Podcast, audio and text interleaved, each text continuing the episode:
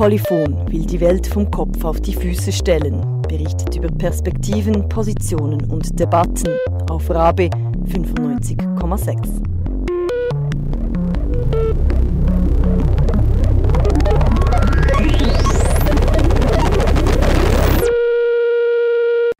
Hallo, ich bin Ala. Witze gibt es über Blondinen, Schwule, Deutsche, Behinderte und, und, und. Endlos viel wird gelacht über die einen und von allem über die anderen. Witze sind lustig, aber nicht harmlos. Witze sind Unsinn, aber nicht sinnlos. Witze sind Unfug, aber kein Zufall. Humor tut gut, aber nicht allen gleich gut. Du hörst Polyphon. Viel Spaß!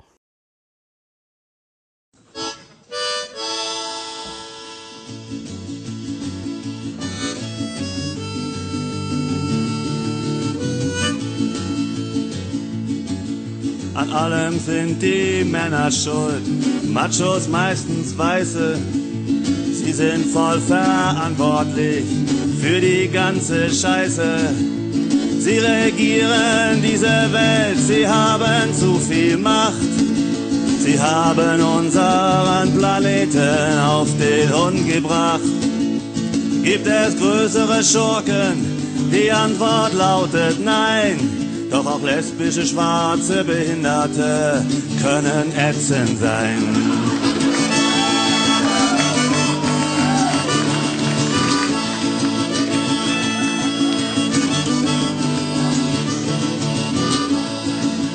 Ich traf eine bei Obi, sie fuhr in ihrem Rollstuhl, drängelt sich an der Kasse vor und zahlt dann auch noch voll cool mit einem 1000-Markschein. Sie hatte nur zehn Schrauben. Das würde sich doch ein normaler Deutscher nicht erlauben. Da schimpfte die Kassiererin und alle stimmten ein. Auch lesbische, schwarze Behinderte können ätzend sein.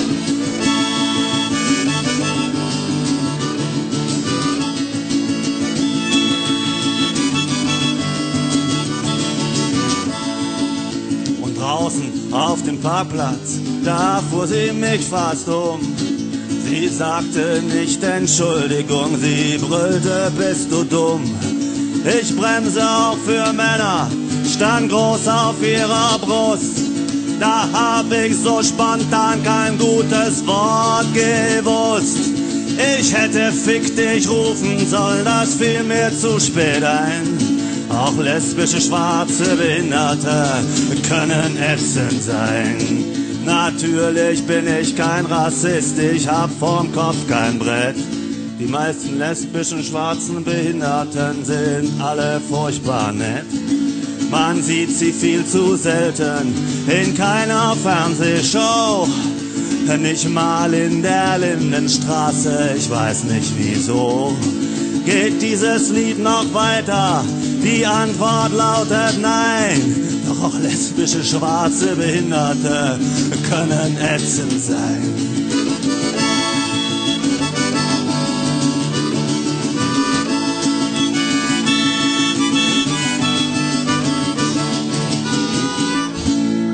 Eine Blondine, eine Brunette und eine Schwarzette sind, sind im äh, Fluggi.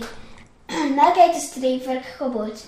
Der Pilot sagt, wir sind schwer, wir müssen etwas abwerfen. Dann haben sie sich alle Artillerie und werfen den Boden ab. Dann sagt der Pilot, wir sind immer noch schwer, wir müssen etwas abwerfen. Blondine sagt, ich gumpe. Schwarzette und Brünette klatschen. Mach dich locker, war doch nur Spaß, war nicht so gemeint. Wer bei herabsetzenden Witzen wütend wird oder auch nur es wagen würde, darauf hinzuweisen, dass ein Witz oder eine Bemerkung gerade auf Kosten von jemand anderem ging, kennt solche Verteidigungsstrategien. Durch Humor ist es immer möglich, sich ein Stück weit aus der Verantwortung zu ziehen. Es besteht dann die angenehme Möglichkeit, das Gesagte zurückzuweisen oder es ernst gemeint zu haben. Es bleibt offen. Humor dient also jenen, die andere herabsetzen wollen, gleichzeitig als Waffe und Schutzschild. Ist Humor aber auch eine Waffe im antirassistischen Widerstand? Ist Witz Widerstand? Mit dieser Frage im Kopf reisten Sue und ich nach Zürich in die Schädhalle. Dort fand vor kurzem das rassismuskritische Humorfestival statt. Tauch ein in den antirassistischen Humor. Wir starten mit Etrit Hassler. Wir haben in diesem Land in den letzten paar Jahren immer wieder mal darüber diskutiert, was Humor eigentlich darf und was nicht.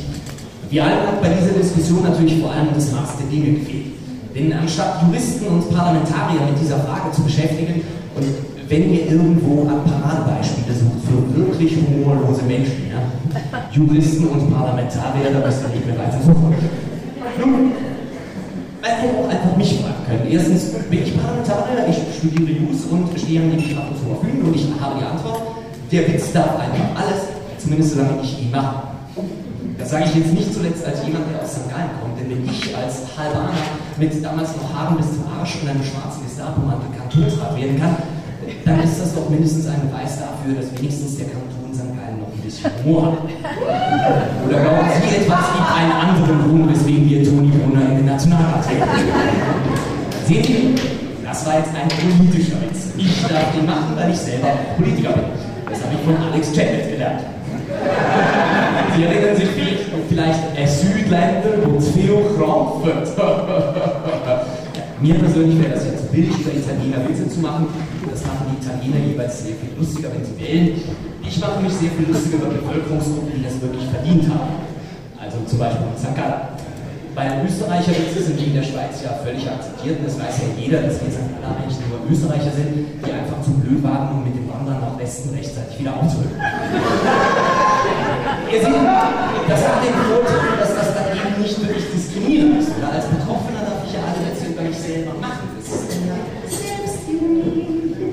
Und wenn das Publikum trotzdem lacht, dann ist das auch nicht bösartig, das ist mitfühlend, empathisch. Okay, ich mache ein anderes Beispiel. Warum lösen Albaner keine Kreuzworträtsel? Weil sie Angst haben, eine Heimat zu gewinnen. Sie sehen jetzt, also wenn ich den Witz mache, dann ist das ganz okay. Aber wenn Marco Rima den macht, dann ist das eben ein Problem. Außer natürlich, es würde sich jetzt plötzlich herausstellen, dass der Marco Rima in Wirklichkeit Albaner sei, nicht Italiener. Das würde wenigstens erklären, wieso er nach zehn Jahren immer noch keine neuen Pointen geschrieben hat. Weil wir wissen ja, alle Albaner können nicht lesen und schreiben. Deswegen landen wir alle in der EV oder auf dem Bau oder in den Kantonsparteien. Gut, wir erhöhen den Schwierigkeitsgrad. Es verändert sich alles ein bisschen anders bei den Deutschen. Über die darf sich jede Zeit jeder Mann lustig machen, weil erstens, wie Gabriel Vetter das mal so schön gesagt hat, ist das immer so eine Frage, wo der Mensch aufhört und der Deutsche anfängt. Zweitens haben die einen gutmütigen Wahl als Kanzlerin und den Schwulen als Bürgermeister der Hauptstadt und drittens in Bayern. Ich mache euch ein Beispiel. Ein Deutscher, ein wunderschönes Mädchen, ein Amerikaner und eine Nonne sitzen sich in einem Zugabteil gegenüber. Das ist eine Strecke mit ziemlich vielen Tunnels und äh, die Beleuchtung ist ausgefallen. Plötzlich fährt der Zug in einen Tunnel. Man hört eine Ohrfeige und als der Zug wieder aus dem Tunnel kommt, reibt sich der Deutsche schmerzverzerrt sein Gesicht an so einen riesigen Handabdruck auf dem Gesicht. Genau richtig, denkt sich die Nonne. Der Deutsche hat natürlich versucht, das Mädchen zu begrapschen, was diese nicht wollte und sie hat ihm eine geknallt. Genau richtig, denkt sich das hübsche Mädchen. Der Deutsche wollte natürlich nicht im Dunkeln begrapschen, hat unglücklicherweise die Nonne erwischt, was sie nicht wollte und sie hat geknallt. So eine Schweinerei aber auch, denkt sich der Deutsche. Der Amerikaner hat wahrscheinlich im Schutz der Dunkelheit versucht, das hübsche Mädchen zu begrapschen, hat unglücklicherweise die Nonne erwischt, was sie nicht wollte. Sie wollte dem Amerikaner an die Knie der Sau und hat sich geduckt und ich habe den Schlag bekommen. Wohingegen sich der Amerikaner einfach denkt, wenn der Zug dem Deutschen von wieder eins in die Fresse. Sie sehen also, mehrere Volksgruppen beleidigen ist auch gut. Da kann niemand behaupten, man hätte jetzt diskriminiert, weil wenn man ja alle Menschen gleichzeitig scheiße findet, dann hätte man ja niemanden da. Okay, wie, das, wie macht man einen deutschen Schokoladenkuchen? Ich habe keine Ahnung, aber zuerst marschiert man mal in die Küche ein. Also, der ist schon böse, aber das ist immer noch nicht diskriminierend, weil das ja nicht betrifft. Das war eine Anspielung an die Wehrmacht und das es auch gerne. Lassen wir den Deutschen mal beiseite, nehmen eine andere Volksgruppe, die einfach ist. Wie das mit den Appenzellern? Meldet sich eine junge Appenzellerin beim Dr. Sommer zu ihm und sagt, Hilfe, ich bin 13 und noch Jungfrau. Ist mein Vater etwa schwul? Sind wir uns einig, ist ein Grenzfall. Aber guck, ich komme aus dem Mund aus dem Posten. Ich darf sowas. Wie lange braucht ein Albaner, um den Müll rauszufahren? Neun Monate. Liebes Publikum, wir haben diese Witze alle schon einmal gehört. Sei es auf dem Pausenplatz, bei der Arbeit, auf den Show-Einlagen von selbsterklärten Satirikern, die nur deswegen nach unten treten, weil das so schön einfach ist. Egal wie lange wir Respect the Poets oder die Freiheit der Satire predigen, es gibt gewisse Dinge, die gehen nicht. Nicht, weil wir so naiv sind und glauben, Humor werde den Rassismus schon irgendwann verschwinden lassen können, sondern weil wir begriffen haben, dass Rassismus eine grundlegende Wahrheit, nach der wir leben, ignoriert. Es gibt keine Rassen. Es gibt keine Völker. Ich habe in meinem Leben alle bewohnten Kontinente dieses Planeten bereist und ich kann Ihnen mit Überzeugung mitteilen, ich habe noch nie eine Rasse getroffen oder ein Volk. Ich habe Menschen getroffen. Ganz viele. Und wenn wir halt ehrlich sind, ja, der größte Teil von uns sind halt Idioten und Arschlöcher. Das ist halt die Ausgangslage. Damit müssen wir arbeiten. Und wenn ihr den Teil nicht unterschreiben könnt, dann benutzt jetzt eure Macht als Publikum und schmeißt mich raus. Edrit Hassler gelingt es mit seinem Humor, den Alltag zu entlarven. Den rassistischen Alltag. Es braucht wenig, einige gut platzierten Sätze, übertriebene Worte oder verzerrte Darstellungen reichen und schon wird der sonst versteckte Rassismus sichtbar und hörbar. Etrit hat ihm die Maske heruntergezogen, könnte man sagen. Mit seinen Witzen macht er es möglich, etwas zu hinterfragen, was sonst kaum aussprechbar ist. Genau dieses Hinterfragen von rassistischen Witzen und das Suchen nach einem antirassistischen Humor sei das Ziel des Festivals, meint der Soziologe Rohit Jain. Er hat das Festival in der Schädhalle mitorganisiert. Sue hat sich mit ihm unterhalten.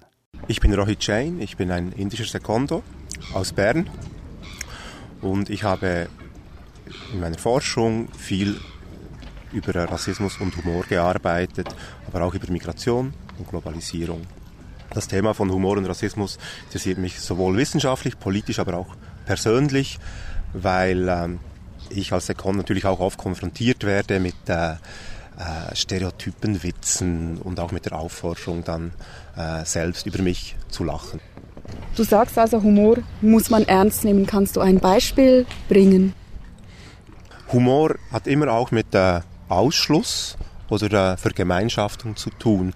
Wenn wir zum Beispiel den klassischen Blondinenwitz nehmen, geht es ja auch darum zu sagen, die, die lachen, sind dann eine Gruppe im Kontrast zu denen, über die gelacht wird.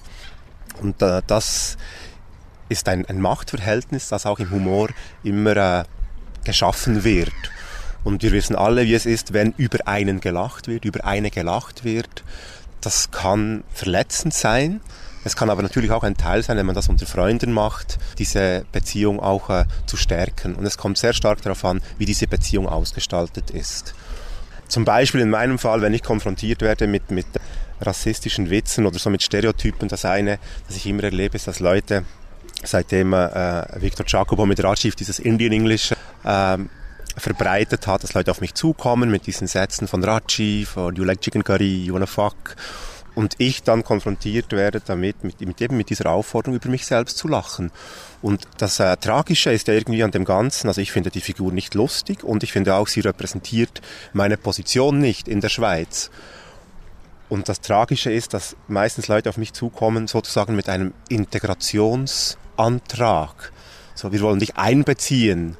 Und das ist die Paradoxie. Leute wollen mich einbeziehen, mir sozusagen eine Stimme geben, aber ich muss dann über mich selbst lachen und kann eigentlich nicht sagen, was ich finde. Wenn ich sage, hey Leute, ich finde es nicht lustig, dann heißt, hey, komm jetzt, nur Humor. Und das macht wahrscheinlich den Humor politisch, dass, äh, wenn man ihn kritisieren will, man sofort in die Spielverderberecke ge gestellt wird ich finde, das ist wie das, das Beispiel aus dem Alltag, aber ich glaube, es hat in den letzten 10, 15 Jahren noch so wirklich eine, eine größere politische Dimension angenommen. Wenn wir zum Beispiel an die Geschichte um Mohammed-Karikaturen denken, wo diese ganze Debatte, wer definiert, worüber man lachen darf, was heißt Political Correctness und äh, Meinungsäußerungsfreiheit, dass eigentlich mit Humor eben diese Abgrenzung geschaffen werden kann Muslime können nicht lachen, sie müssen über sich selbst lachen können, dass sie demokratisch sind. Da wird schon auch ein Clash of Civilization äh, bedient und es ist fast nicht mehr möglich, eine andere Position einzunehmen. Wie schafft der Humor das rein technisch gesehen? Kannst du da noch ein bisschen etwas erklären, wie die Mechanismen eines solchen diskriminierenden Humors funktionieren? Also es gibt sicher Aspekte im Witz selbst. Ich habe vorhin über Einschluss, Ausschluss gesprochen. Äh, das ist sicher das eine, also extreme Stereotype, aber schlussendlich funktioniert der Witz sowohl als, als, äh, als Quelle von, von Humor, aber auch im Sinne seiner politischen Kraft, nur im Kontext. Also wenn es so ist, dass es einfach keine anderen Humorformen gibt als diese ethnischen Witze. Man sieht sie im Schweizer Fernsehen, man sieht sie auf allen, in allen Comedy-Shows. Und die Debatte über Migration ist so extrem verhärtet, dass keine anderen Stimmen da sind. Dann wird automatisch dieser, dieser Witz dann äh, ausschließend. Also in dem Sinne ist es extrem wichtig, diese Landschaft, die Humorlandschaft, aber auch den öffentlichen Raum zu vervielfältigen und eben in eine postmigrantische Öffentlichkeit umzuwandeln. Eine postmigrantische Gesellschaft wäre eine oder ist eine, in der die Unterscheidung von, äh, von wie du gesagt hast, Schweizerinnen und Migrantinnen nicht mehr so stark ist, sondern überwunden wird. Und ich denke, das ist zum Teil eigentlich auch schon so. Wenn wir heute gucken, irgendwie in Manageretagen, in Aldi, in vielen alltäglichen Situationen, geht es gar nicht mehr so darum, ist man migrantisch oder nicht. Es entstehen ganz viele Räume, wo man äh, das Zusammenleben anders denkt. Aber im öffentlichen Diskurs und vor allem in der Politik ist das nicht der Fall. Also es braucht eben zum Beispiel dieses rassismuskritische Humorfestival, wo wir versuchen, zwischen rassistischem Humor und Political Correctness neue Wege zu finden, wo sich Leute heimisch fühlen können. Weil mir scheint es so, heute kann man sich heimisch fühlen, entweder macht man einen äh, immer den gleichen äh, Italienerwitz und kämpft dafür, dass man den immer und immer wieder lustig finden kann, oder man versucht, aus dieser Beharrung rauszukommen und mal etwas Neues zu probieren. Das, das gleiche ist mit Political Correctness, diese eine... Kannst du das erklären? was das für ein Konzept ist? Das ist ein Konzept, das äh, so in den, würde sagen, 80er Jahren entstanden ist in den USA im, im Kontext des Civil Rights Movement, also der antirassistischen Bewegung und auch im, im Feminismus, wo, äh, wo gesagt wurde, hey, es spielt eine Rolle für die Gesellschaft, wie, wie gesprochen wird. Also im Falle von, des Feminismus ging es darum, weibliche Sprachformen einzuführen und vielleicht ist das gerade ein gutes Beispiel, weil einerseits hat das, glaube ich, tatsächlich viel ausgelöst, aber auch immer sehr viel Kritik und äh, man hat das auch immer der Lächerlichkeit preisgegeben. Und das ist genau so, wie, wie PC, also Political Correctness, dann funktioniert, dass man sagt, hey nein, Sprache ist politisch, wir wollen das ändern. Und was eben halt passiert ist seither, zuerst in, in den USA von den Neokonservativen, wurde das umgedeutet auch als Zensur, als Bevormundung als, Einschränkung der Meinungsäußerungsfreiheit. Und jetzt ist es tatsächlich so, wenn man, einen, wenn man einen Witz kritisiert, dann heißt es plötzlich, hey, du bist einfach, du willst nur politisch korrekt sein. Und das heißt dann, ja, du bist künstlich, du bist nicht humorvoll, du bist verkrampft, ähm, lass dich doch ein bisschen gehen. In diese Position wollen wir uns, also will ich mich einerseits als Sekund, aber auch als Rassismusforscher und Kritiker nicht einordnen lassen. Ähm, es ist ähm, sozusagen wie wenn man äh, über Pornografie spricht und das kritisiert, muss man immer betonen, hey, ich finde Sex übrigens super. Und so ist es ein bisschen das Gleiche mit dem Humor. Und äh, es geht darum, sich auch ein bisschen mehr Freiraum und Spielraum zu schaffen. Gibt es Widerstand im Witz? Also ein gutes Beispiel, finde ich, ist äh, Hate Poetry. Das ist eine, eine Show, aber auch eine Debatte von Künstlerinnen, äh, Schriftstellerinnen, Politikerinnen, Journalistinnen aus Deutschland, oft mit Migrationshintergrund. Und, äh, und die werden in den, in den Kommentarspalten äh, äh, beleidigt und, und zur Schnecke gemacht. Und was die gemacht haben, ist, die haben das zu einer Show gemacht, die haben das gesammelt, diese Kritiken, und die, die lesen das vor und, und machen sich sozusagen auch lustig über diese Form der, äh, der, der dominanten Kritik. Hate Poetry Kennst du das bereits? Hier einige Beispiele, die ich auf YouTube gefunden habe. Ich verstehe nicht, warum im Spiegel einer deutschen Zeitung ausgerechnet ein offensichtlicher Ausländer, ob mit deutschem Pass oder nicht, Ausländer bleiben immer Ausländer, Siehe Türken. Also wieso also ein Ausländer über einen Partei berichten darf? Gemeint ist hier die NPD, ja? Also über einen Partei berichten darf, der seinen privaten Interessen als Ausländer natürlich entgegensteht. Wenn wir Deutschen ihre Großeltern nicht reingelassen hätten, dann würden sie jetzt wahrscheinlich ein Kopftuch tragen, sechs Kinder haben und bestimmt nicht für den Spiegel schreiben, wenn sie überhaupt schreiben könnten. Und jetzt wird's echt hart für mich. Ich werde übrigens auch ihren Chefs schreiben. Die sollten sie in den Putzdienst geben, dann wären, dann wären sie vielleicht wieder unter Gleichgesinnten und würden nicht so die Klappe aufreißen. Ihr Artikel in der Zeit ist mal wieder typisch für euch Türken rumheulen und Ansprüche stellen. Da wird von der Nazi-Mordserie und einer NSU gefaselt. Was ist mit den deutschen Opfern von Türken? Mir fallen da spontan drei ein. Geh endlich sterben, Mushabash, du Faschistensau. Morgen wird dir ein hübsches Paket zugestellt. Du weißt schon, die bestellten Druckertoner aus deiner Heimat, Fickdeppen-Arschland. Was seh ich, als ich gestern auf der Straße geh? Der Schreck tut mir heut noch weh. Oh Gott, einen Ausländer. Er lässt die Leute still an sich vorbeigehen, als wollte er sagen, wart, ich werd's euch zeigen. Ich bin doch sonst ein ruhiger und beherrschter Mann, den nichts irritieren kann, außer ein Ausländer. Als dieser plötzlich weiterging, da dachte ich, Sapperlot, dem geh ich nach, ich bin doch Patriot. Das ist wieder typisch. Er ist doch schließlich nur ein Ausländer, nicht mehr und geht so sorgenfrei, als ob er Schweizer sei durch den Verkehr. Ich muss hinterher. Das ist wieder typisch. Er sieht den Leuten, die ihn anschauen, ins Gesicht. Und wenn er stehen bleibt, wie sie ihn gleich weiter treibt, den Bösewicht mich bemerkt er nicht. Vor der großen Kirche auf dem Hügel bleibt der Schurk endlich stehen. Und er reißt die Augen auf, als hätte er diese Kirche nie gesehen. Ah, so ein Gauner, das ist wieder typisch. Jetzt geht er in die Kirche rein, so ein Skandal. Obwohl ich Schweizer bin, war ich noch niemals drin. Doch dieses Mal bleibt mir keine Wahl. Fatal. Ich denke oft des Nachts, während mir das Blut gerinnt. In anderen Ländern sind überhaupt nur Ausländer. Doch hier versucht sich keiner einzunisten. Nur im Tessin paar steinreiche Touristen.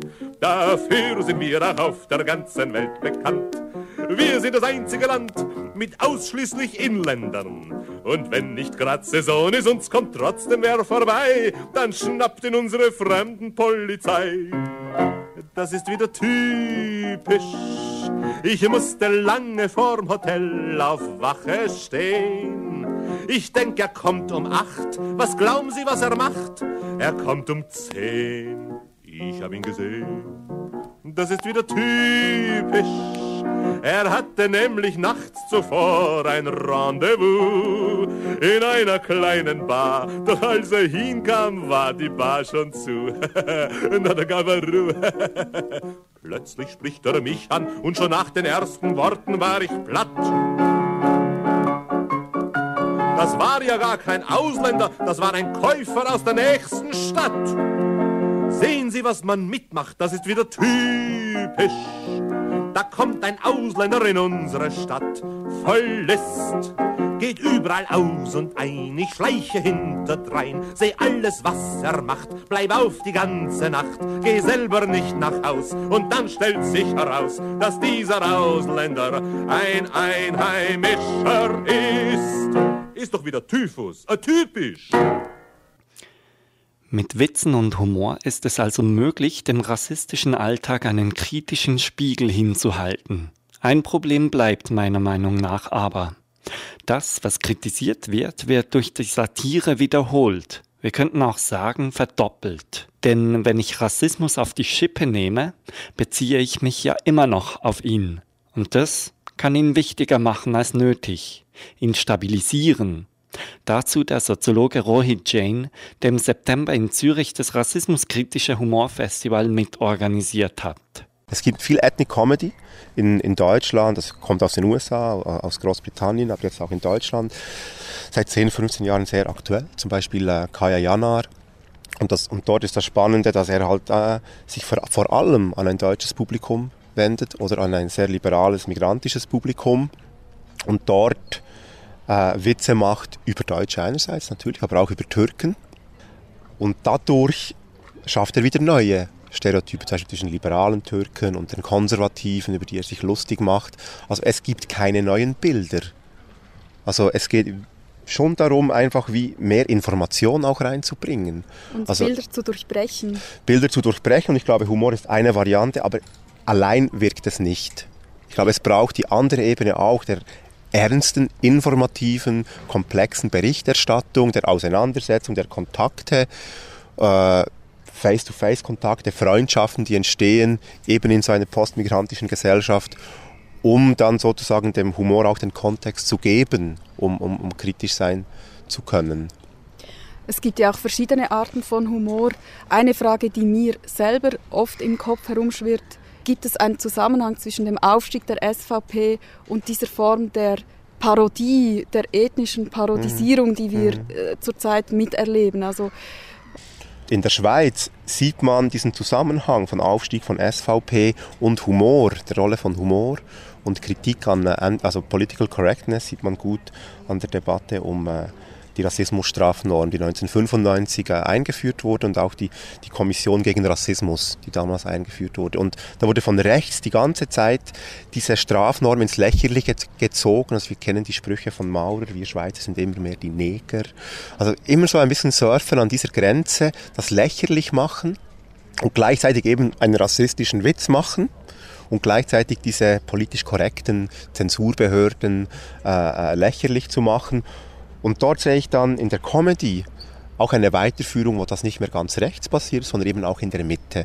Plötzlich war es für alle Leute möglich, einfach zu lachen über alles Mögliche, das Unbehagen in der Migrationsgesellschaft rauszulassen, diese sogenannten Ängste, ohne dass es kritisierbar wird. Und wie reagierst du heute eigentlich selber auf herabwürdigende Witze? Hast du eine Empfehlung, wie man reagieren könnte? Ich glaube, man reagiert immer sehr unterschiedlich. Also eine klassische Form ist das Schweigen? Mitlachen, äh, wütend werden. Äh, manchmal hat man einfach genug äh, äh, um einen Witz zurückzumachen.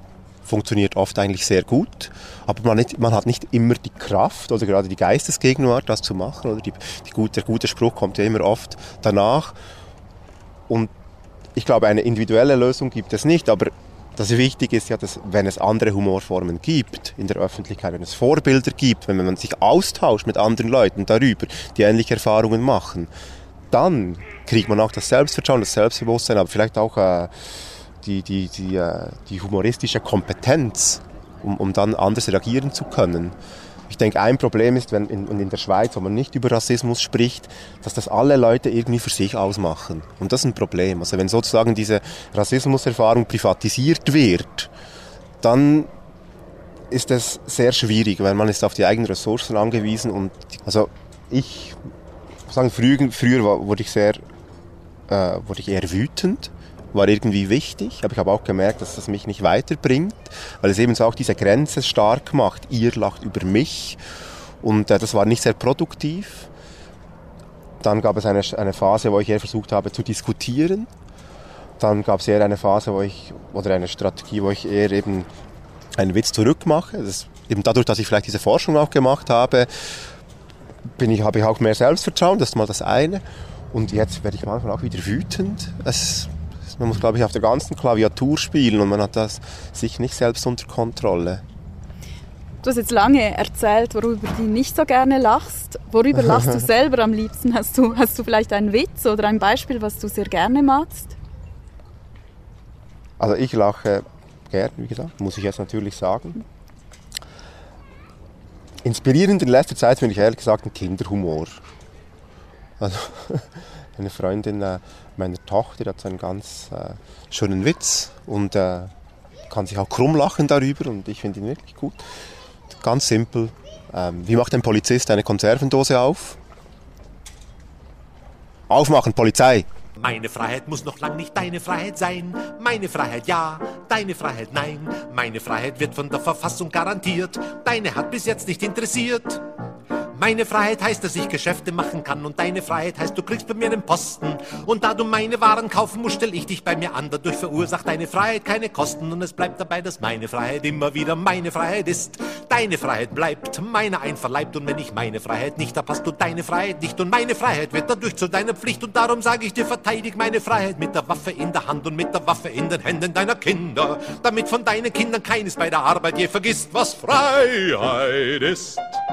Meine Freiheit sei dir immer oberstes Gebot. Meine Freiheit bleibt treu bis in den Tod. Wenn dir das vielleicht nicht logisch vorkommt, denk an eines bloß. Ohne meine Freiheit bist du arbeitslos. Ja, Freiheit ist was anderes als Zügellosigkeit. Freiheit heißt doch Fleiß, Männlichkeit und Schweiß. Ich werde dir sagen, was ich heutzutage als freiheitlich empfind. Die Dinge so zu lassen, wie sie sind. Drum ist in jedem Falle meine Freiheit wichtiger als deine Freiheit je. Meine Freiheit yes, deine Freiheit nee. Meine Freiheit ist schon ein paar hundert Jahre alt. Deine Freiheit kommt vielleicht schon bald, aber vorläufig ist nichts mit deiner Freiheitsambition, denn du hast noch keine Macht und keine Organisation. Ich wäre ja dumm, wenn ich auf meine Freiheit dir zulieb verzicht. Darum behalte ich meine Freiheit. Du kriegst deine Freiheit nicht. Noch nicht. Eine, die die humoristische Kampfkunst besonders gut im Griff hat, ist Idil Baydar. Auch sie trat am rassismuskritischen Humorfestival der Schädhalle in Zürich auf. Als Gillette spielt sie die Figur der Kanakin aus der deutschen Vorstadt. Und komischerweise bei dieser ganzen, äh, diese ganze Terrorismus-Sache, wieso sind immer alle Terroristen tot? Du kannst sie gar nicht befragen. Und da will man gar nicht wissen, was die zu sagen haben.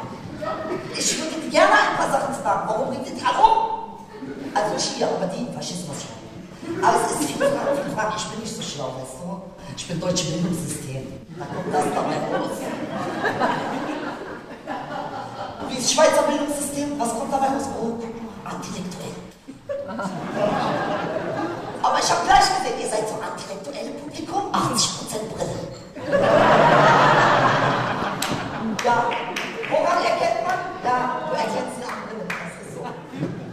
Dann du weißt gleich, kann sein, er hat Macht. Vorsichtig. Verstehst du, wenn du ihm die Brille dem Gesicht schlägst, heben sie wieder auf. Ja, was soll ich dir sagen? Ja, es ist schon Schweiz, es ist schon wirklich, ich weiß nicht, ob du wusstest, ich komme ja aus Deutschland und so. Und ähm, ich bin da, man nennt uns Kanaken. Wusstest du? Ja, wusstest du nicht, wir nennen uns jetzt auch Kanaken. Weil es einfacher, weißt du?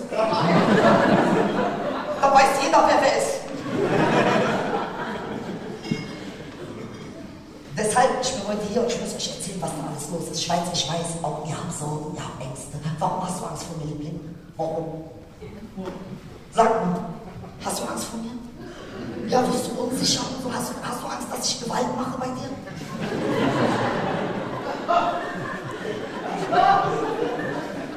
Du weißt, die haben auch so, die haben auch so ganz tolle Namen für uns, aber so hochkompliziert. So, dass wir nicht mal verstehen. Verstehst du, was ich? Wir werden beleidigt, ohne dass wir schnallen, dass wir beleidigt werden. Die sagen sowas wie, ähm, ich bin ein Integrationsunwilliger, Problemausländer mit polymultiple Vermittlungsschwierigkeiten und potenzielle Gewaltbereitschaft. Das bin ich. Ja, aber ich habe ein halbes Jahr gebraucht, bis ich verstanden habe, was das du, was ich meine? Ein halbes Jahr. Ich habe alle gefragt, was heißt das, was heißt das? Ich kenne nur fick dich, was heißt das? Verstehst du, was ich meine? Deutschland, es ist so, ach, ist gar nicht Deutschland, Schweiz, Schweiz, nein. Ich dir nur sagen, guck mal, er hat von Feindbild geredet, diese junge Laptop, ja, diese, diese Künstler, wo ist er, er ist weg. Er hat von Feindbild geredet, da bin ich. Endlich können wir reden. Wer hat Fragen? Meine muslimische Kultur fragt mich. Ist jetzt top aktuell, ist jetzt die Chance, jetzt ist die Chance. Ich fliege morgen früh um 10, ich will da nichts mehr hören, jetzt. Verstehst du, Schweiz? Ja. Nein, aber das Problem ist, ich weiß, ihr habt eine Angst. Ihr habt Angst, dass ihr sterben ausstimmt. ihr habt die Angst, dass Schweizer werden irgendwann ganz wenig und alle anderen sind mehr. Das redet man euch ein Stück. Ja, es wird auch so. Das ist schon, das es wird richtig. Wir geben uns richtig Mühe, du weißt nicht. Ja. Wirklich, ich werde euch heute, ich, heute werde ich euch erzählen, weil es gibt ein Problem, ihr braucht ein bisschen Unterstützung, Schweiz. Weißt du, das Problem ist, wenn ihr jetzt, weil, wie ihr Kinder macht, es ist eine Katastrophe. Ich sage ganz ehrlich. Aber ich erkläre von am Anfang, okay? Weil äh, ich will euch sagen, was mir in Berlin passiert ist. Ich bin bei der Apotheke reingegangen und weil ich habe so eine Tante, aber sie ist so eine nervige, du weißt nicht. Jedes Mal nach Abendessen, sie sagt, ja, mein Auge tut weh, mein Ohr tut weh, mein Darm tut weh. Sie will nur nicht abwaschen. Das alles. Das ist ein voller Ratte, verstehst du, was ich meine? Jedenfalls schickt sie mich zur Apotheke. Und ich gehe in die Apotheke und, ey Schweiz, du weißt nicht, was ich gesehen habe. Ich komme rein bei dieser Apotheke, ich mache die Tür auf, eine Schlange von uralten Omas. Ich war nur so, macht ihr hier Butterfahrt? Gibt's hier was steuerfrei? Was, was? Verstehst du, was ich meine? Und dann löst das Problem, Schlange. Wir Kanaken, wir haben, okay, ich muss erklären. Wir Kanaken, wir haben Geduld von hier bis hier. Das Konzept von Geduld gibt es nicht bei uns. Verstehst du, was ich meine? Eine Schlange ist eine wirkliche Herausforderung. Das heißt, was mache ich? Ich bin trainiert. Ich weiß, wie ich mich verhalten muss. Ich hole mein Handy raus, ich spiele Candy Crush. Wer spielt Candy Crush von euch? Spielt einer? Ah, da gibt es eine Candy Crush. Super. Sehr gut. Bist du, hast du auch keinen Job? Aber dann Schweiz. Ich gucke auf mein Handy. Alle. Verdammt. Ich wusste, ich habe noch vier Sekunden, bis mein ADHS ausbricht. Was mache ich? Hast du mal einen ADHS-Anfall bei der Apotheke gehabt? Hast du? Was passiert? Was ist passiert? Erzähl, was hast du? Du hast auch weiter zu lügen. Es ist auch weiter zu lügen. Puh. Sie war gar nicht der Apotheke, aber ich war. Mach nicht, aber wenn, wenn du einen Anfall kriegst, mach nicht bei Apotheke. Es kommt SEK, BND, alle sind da so. Verstehst du, was? Es ist, verstehst speziell für Kanaken. Du siehst so niedlich aus. Bei dir vielleicht, geben dir ein Stipendium oder. Nebst vielen Profis der Comedy ist in Zürich auch ein antirassistisches Kollektiv namens Afro-Suisse aus Genf aufgetreten. Das Genfer Kollektiv kämpft sonst eher mit anderen Mitteln als mit Humor. Sie versuchen Rassisten und Rassistinnen über die Rassismusstrafnorm bestrafen zu lassen. Sie greifen aber auch dann ein, wenn das Schweizer Gesetz nicht von Rassismus sprechen will. Und das ist eher oft der Fall. Viel Aufmerksamkeit erhielt das Kollektiv zum Beispiel, als sie der Migro vorwarf, über rassistische Bilder und Vorstellungen für ihre Produkte zu werben. Konkret ging es um die Werbung für ein Waschmittel. Auf dem Werbeplakat war zu sehen, dass ein als dreckig dargestellter brauner Teddybär durch das Eintauchen in das Waschmittel weiß oder rein gewaschen wurde. Afro-Swiss zeigte damit auf, dass das Plakat rassistische Motive aufwärmt und auf Klischees der Kolonialzeit zurückgreift. Zum Beispiel alles Braune ist gleich Schmutz. Am Humorfestival haben sie die Reaktionen, die es damals auf ihren Rassismusvorwurf gab, parodiert. Nach ihrem Auftritt habe ich Melanie Petromont und Pamela Orenianakon gefragt, ob sie Humor öfters als Waffe im antirassistischen Widerstand einsetzen. Par exemple, une fois, il y avait eu euh, bon, euh, le, un, un, cas où c'était le, le, un parti. Euh, Zum Beispiel hatten wir mal einen Fall mit dem Mouvement Citoyen Genevois. Obwohl sie das nie von sich selber behaupten würde, ist diese Partei in unseren Augen eine Rechtsextreme. In einem Quartier haben sie sogar begonnen, wahllos schwarze Menschen zu filmen. Das Video, das sie dann gemacht haben, brauchten sie, um zu sagen, schaut her, in Genf gibt es überall schwarze Dealer und niemand tut etwas dagegen. In Tat und Wahrheit waren das aber gar keine Dealer. Es war sogar ein Schweizer Fußballstar darunter, der dann Strafanzeige einreichen wollte. Wir haben dann das Stereotyp Schwarz gleich Dealer aufgegriffen und übertrieben dargestellt. Wir haben das mit Plakaten sichtbar gemacht, die wir uns umhängten. Auf den Plakaten stand groß, ich bin Dealer. Wir haben dadurch die problematische Gleichung Schwarze gleich Dealer physisch sichtbar gemacht. Von dem zum Humor ist es dann nur ein kleiner Schritt. Auch der Humor bringt die Probleme überspitzt auf den Punkt. Er übertreibt und macht problematische Verbindungen sichtbar, die sonst indirekt gemeint und nicht ausgesprochen werden. Les associations qui sont faites de manière rapide et qui sont pas explicitées en fait. Euh, Wo liegt für euch die Macht des Humors? Humor ist vor allem ein Mittel, um uns selbst gut zu tun. Wir handeln, es gibt Reaktionen auf unser Handeln, denn das Ganze spielt sich ja vor Publikum ab, aber eigentlich tut uns der Sketch einfach gut. Es ist nicht wie bei anderen politischen Aktionen, wo du von den Reaktionen abhängig bist, diese aber nicht steuern kannst.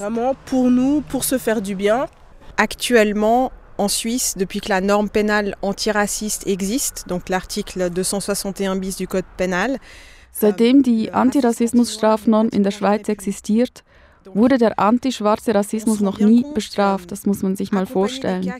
Wir sind uns sehr bewusst, die juristische Begleitung und Unterstützung von Rassismusopfern ist wichtig. Es ist wichtig, um zu zeigen, dass wir zumindest theoretisch in einem demokratischen Rechtsstaat leben, der schwarze Menschen vor Rassismus schützen sollte. Mais actuellement, cet article, il est, il est formulé de telle sorte à ce que quand on se fait traiter de sale négresse, par exemple, doch derzeit ist der Artikel so formuliert, dass Leute, die jemanden als dreckige Negerin beschimpfen, gar nicht bestraft werden. Negerin sei keine Ethnie, heißt es. Gemäß Gesetz könne deshalb keine Strafe ausgesprochen werden.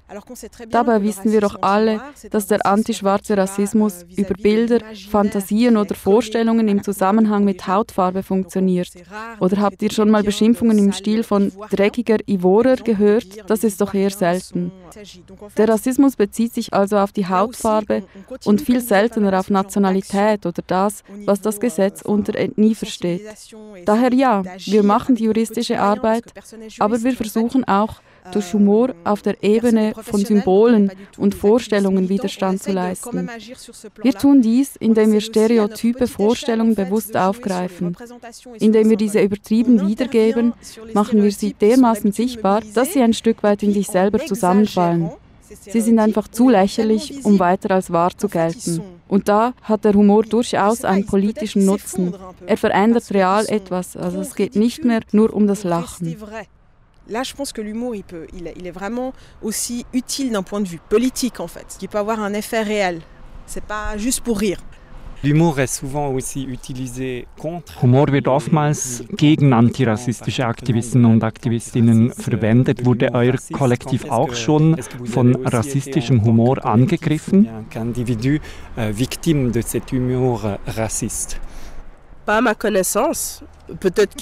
Nicht, dass ich wüsste. Vielleicht haben sie es versucht, aber wir haben nichts davon mitbekommen. Wenn ich das aber mal erfahren sollte, dann wäre das für mich kein Humor. Wenn man schwarz ist, dann gibt es Erfahrungen, eine ganze Geschichte, die an deinen Körper gekoppelt ist. Es muss nicht unbedingt eine Identität sein, aber du bist immer der Gegenstand der Fantasien anderer. Nehmen wir jetzt den Fall einer weißen Person, die mich als Schwarze lächerlich machen würde, dann würde ich das nicht als Humor auffassen, sondern als die Fortsetzung eines historischen Unterdrückungsmechanismus. Meiner Meinung nach dürfen nicht alle über alle lachen. Pour moi, pas tout le monde peut rire de tout le monde.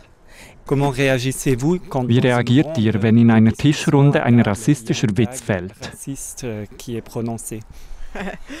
Alors, euh, malheureusement, euh, on n'est jamais à l'abri de ça. Leider bist du nie ganz davon verschont. Als rassialisierte, nicht weiße Person habe ich das leider bereits mehrfach erleben müssen. Ich reagiere nicht immer gleich. Es hängt davon ab, wer da ist. Es gibt Momente, da werde ich eine pädagogische Strategie wählen. Die braucht sicherlich am meisten Geduld. Es geht mir dann darum, alle Facetten des Problems aufzugreifen. Warum war diese Bemerkung rassistisch? Warum sollte diese Person besser schweigen? Warum geht es bei einem solchen Witz nicht nur um individuelle Vorlieben oder Geschmack? So etwas mache ich, wenn ich geduldig bin und Lust habe auf die Auseinandersetzung. Das ist meist bei mir wohlgesinnten Personen der Fall und kommt oft bei Personen vor, die von sich selber behaupten, militant, globalisierungskritisch oder für die Diversität oder für den Multikulturalismus zu sein. Sie rutschen ab und zu unbewusst in problematische Gebiete ab. Sie machen Bemerkungen, die vielleicht gar nicht unbedingt rassistisch, aber zumindest rassialisierend sind. Das heißt, sie gehen dann davon aus, dass ich etwas zu sein habe, nur weil ich eine schwarze Frau bin. Sie schließen mich in diese Identität ein. In solchen Fällen bin ich dann oft pädagogisch. Après, il m'arrive de quand j'ai la répartie, et c'est ce que je préfère. c'est de fight back, quoi. Dann gibt es aber auch andere Situationen und die ziehe ich vor. Dann geht es um Fight Back. Ich lache Personen aus oder spiele auf eine übertriebene Art genau die Rolle, die die andere Person mir gerade zugeschrieben hat.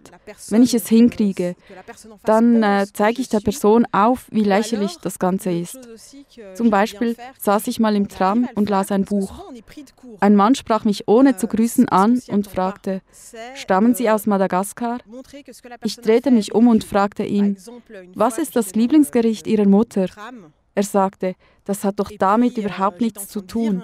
Und ich sagte, genau, es hat da nichts zu suchen. Und ich hoffte ihm damit zu zeigen, dass er Grenzen überschritten hat. Er durfte diese Frage nicht einfach so stellen, ohne mich zu kennen. Ich wollte ihm zeigen, dass er mich nicht einfach ansprechen darf, ohne mich nicht einmal zu grüßen und dass ich gegenüber einer zufällig im Tram dahergelaufenen Person keine Rechenschaft bezüglich meiner Herkunft schulde. Ich habe also mit etwas Absurden geantwortet, das nichts mit Herkunft zu tun hatte. Damit konnte ich die Absurdität seiner unberechtigten Frage aufzeigen. Et donc, en fait, j'ai répondu sur quelque chose qui n'a pas de connotation d'origine raciale, mais sur le mode de l'absurde pour montrer à cette personne à quel point sa question était absurde et qu'elle n'avait pas lieu d'être. Wann könnt ihr von ganzem Herzen lachen? De l'autodérision, j'adore l'autodérision. Enfin, euh, bah, moi, c'est vraiment le truc qui me fait rire. Selbstironie. Ich liebe Selbstironie. Das ist wirklich etwas, das mich zum Lachen bringt. Selbstironie, das heißt, eine Person einer Gruppe macht sich über die eigene Gruppe lustig. Da steckt auch Selbstkritik drin. Selbstironie ist Selbstkritik. Und die finde ich unglaublich witzig. Wir haben neulich ein Video von Obama angeschaut, in dem er auf Vorwürfe antwortet, er sei gar kein US-Staatsbürger, seine Geburtsurkunde sei gefälscht. Und wie reagiert Obama? Der US-Präsident stellt sich hin und sagt, Leute, ich habe eine gute Nachricht. Der Staat Hawaii bestätigt meine Geburtsurkunde. Ich habe hierzu sogar ein Video, das ich euch zeigen muss. Und dann zeigt er die Geburtsszene von Simba aus dem Walt Disney-Film Der König der Löwen. Er hat begriffen, dass er nur weil er schwarz ist, über seine Staatsbürgerschaft Rechenschaft ablegen muss. Man hat ihn zwanghaft auf seine kenianischen Wurzeln reduzieren wollen und er kontert, indem er die Leute mit ihren Vorurteilen konfrontiert, dass Schwarze in der Steppe bei den wilden Tieren zur Welt kommen. Und dann setzt er noch einen drauf und weist die versammelten Medien darauf hin, dass das nur ein Scherz war. In Wirklichkeit sei er gar nicht so geboren. Ich fand das super. Jedes Mal, wenn ich dieses Video sehe, muss ich lachen. Und ich frage mich noch heute, wie ein Präsident das wagen konnte. Finalement, c'est un lion. et, et moi, j'ai trouvé ça super. À chaque fois que je regardais, j'étais prise entre le rire et, et, me, et je me disais, mais comment un président a osé faire ça? Ich serviere jetzt schon so lang, dass ich's kaum glaube, Kaffee und Torte, Braten, Weine, Biere den Gästen im Hotel zur goldenen Traube. Sie essen, sie beschweren sich, ich kassiere. Sie essen große Steaks und kleine Fische. Sie spucken aus, sie bleiben mir was schuldig. Sie legen Macaroni auf die Tische. Mir geht's nicht schlecht, ich bin nur ungeduldig. Ich werde nicht der Erste sein, der Handgranaten streute. Ich werde auch nicht der Letzte sein, so viel weiß ich schon heute. Und wenn der Fackeln Widerschein die Straßen hell erleuchtet, im Kampf für die Entmachteten und die Verachteten, krieg ich statt Trinkgeld einen Eimer Blut dann geht's mir gut, dann geht's mir gut. Ich werde nicht der Erste sein, dazu fehlt mir die Güte. Ich werde auch nicht der Letzte sein mit Bomben in der Tüte. Ich bringe dem Herrn Staatsanwalt sein Erdbeereis mit Früchten. Und wenn dann dieser Nimmersatt im Schlund mein Messer hat und mit der Nase in den Früchten ruht, dann geht's mir gut, dann geht's mir gut, mir ist nicht bange. Ich zwing sie auf die Knie, schon viel zu lange hab ich Demokratie.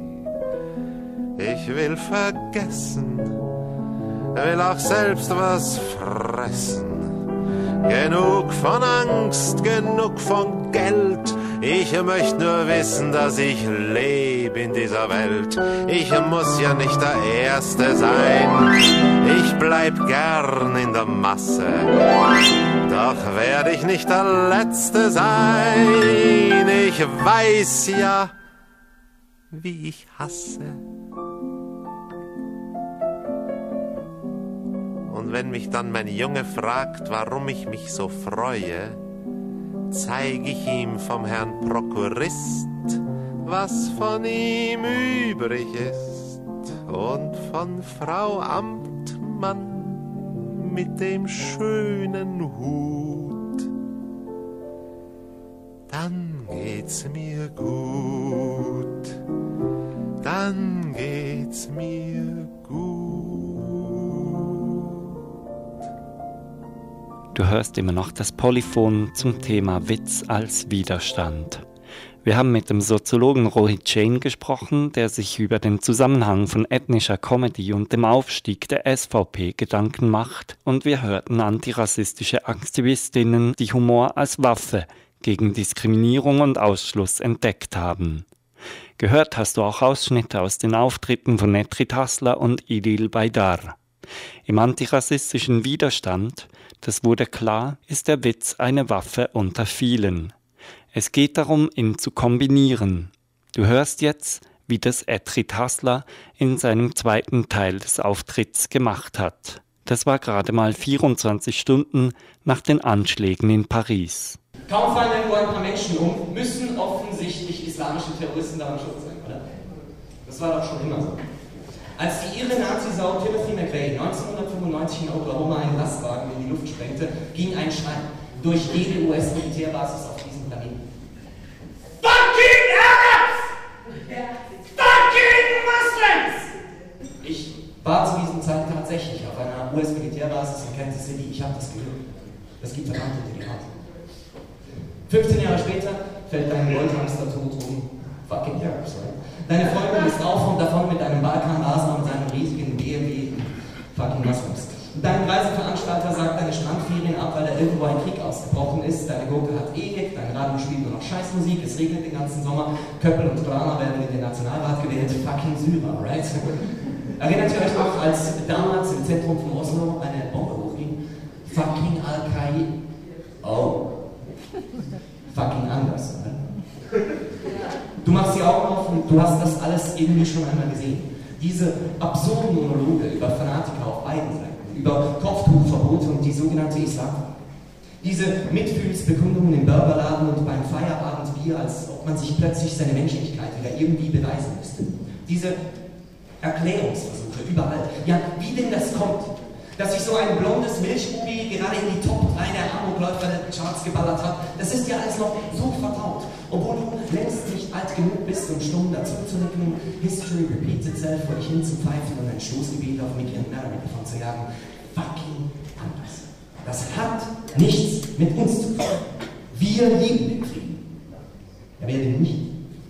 Wir, die wir häufiger im Flugzeug abstürzen, umkommen als in Schießereien, wir sind eine Meer der Entspanntheit. Und sowas von gewaltlos. Wir lassen ausnahmsweise sogar diesen Moskito liegen, der uns die ganze verdammte Nacht lang erhält. Halt, fucking anders. Fucking Moskitos. Uns geht das nicht. Es ist ganz weit weg geschehen und hat nichts mit uns zu tun.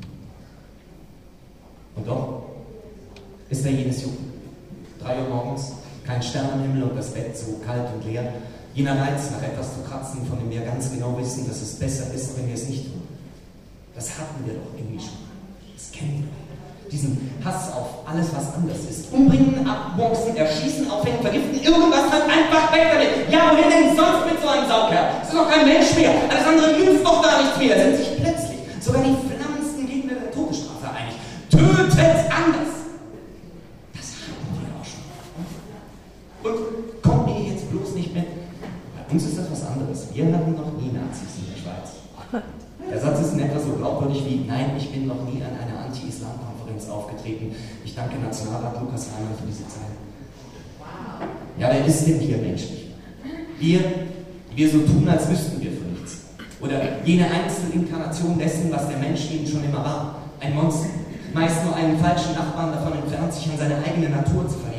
Sarajevo, Kigali, Mitrovica, Nanking, Milai, Auschwitz, Oklahoma, Kobane, Paris, jedes Wochenende in irgendeinem Dorf im Kongo, dessen Namen wir niemals kennen werden, weil wir lieber auf den Einzelfall fokussieren, die Scheuklappen hochgefahren und all die Details aufgerollt in Nachrichtensendungen, Dokumentarfilmen, Büchern und ja, musste das denn noch sein? Natürlich auch in Slam-Texten.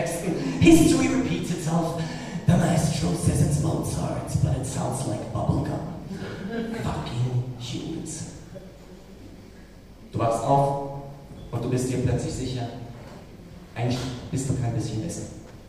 Du stehst auf Bühnen rum und erzählst davon, die Welt besser zu machen, anstatt die Welt besser zu machen. Und klar, es ist ja auch so viel einfacher, wenn man ein Feindbild hat. Es geht es doch allen so. Die Nazis, die Amis, die Russen, die Apartheid, diese Menschen, sie leid. Wieso eigentlich nicht die Moslems? Kennen Sie folgenden Witz?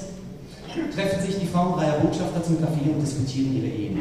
Alle drei beschweren sich darüber, dass ihre Männer im Haushalt niemals mithelfen. Gemeinsam beschließen sie, ihre Männer unter Sexstreik zu setzen. Nach einer Woche treffen sie sich wieder, um die Resultate auszutauschen.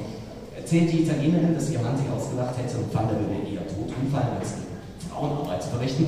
Doch bereits nach drei Tagen Sexstreik hätte er sie mit einem köstlichen Abendessen überrascht. Lasagne natürlich. Auch bei der Deutschen hatte die Strategie natürlich gewirkt. Nach nur fünf Tagen hätte Mann mit deutscher Gründlichkeit ganz guten Putz gehabt. Da schauen die beiden ihre türkische, albanische, iranische, arabische, können Sie selber einsetzen, Freunde an. Und? Fanden Sie? Naja, antwortet diese. Also, am ersten Tag habe ich noch keine Veränderung gesehen. Aber am zweiten konnte ich wenigstens das linke Auge wieder ein bisschen aufmachen. Den Witz hat mir übrigens mein Vater. Der ist auch Moslem. Kann aber nichts dafür, dass er einen grauenhaften Sinn für Humor hat, immerhin ist er Arzt. Aber natürlich, bestimmt haben die Moslems die häusliche Gewalt erfunden und nicht, keine Ahnung, der Papst oder die Familie Blocher. Wenn Sie jetzt die Anspielung nicht verstehen, dann fragen Sie mal Silvia, wenn Sie ihr begegnen, was aus dem Ex-Mann der Tochter geworden ist, die Englisch sprechen kann.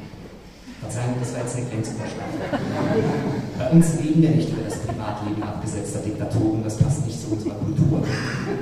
Deswegen vergiss nicht, Gehst du zum Weidemann, vergiss die Peitsche nicht, aus Liebe zur Schweiz. Aber wir lassen uns nicht limitieren. Wir haben ja Mückenspray. Wir sind nur ganz kurz ein kleines bisschen unentspannt, bis dieses Jucken wieder aufhört, bis man uns erklärt hat, wie so etwas geschehen konnte. Bis wir sehen, dass da auch genügend Maßnahmen getroffen werden, damit es sich nicht wiederholt. Dass der Übeltäter entsorgt ist und die Gesellschaft vor ihm geschützt. Dass Polizisten an der nächsten Häuserecke stehen, deren Aktionen manchmal auch grausam sind. Aber notwendig im Kampf gegen Gütele-Dealer und Asylschleicher und illegale Partygänger und was auch immer. Morgen schauen wir wieder Fußball und Energischer und dann ist das alles nicht mehr so schlimm. Draußen sterben jetzt Menschen. Shit happens. Wir kratzen uns, drehen uns um und schlafen weiter. Ein Einzelvolk von Schläfern.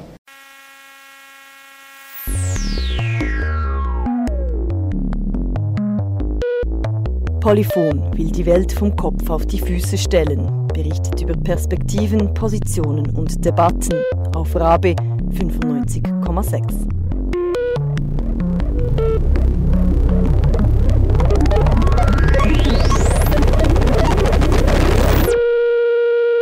Das war es von heutigen Polyphon zum Thema Witz als Widerstand. Einen großen Dank schicken wir an das Rassismuskritische Humorfestival. Es fand in der Schädhalle in Zürich statt. Die heutige und alle anderen Sendungen kannst du im Internet nachhören. Tippe einfach www.palefon-rabe.ch. Dort gibt es auch andere Links zum Thema. Heute mitgemacht haben Sue, Frieda und Philippe. Am Mikrofon Alla. Tschüss.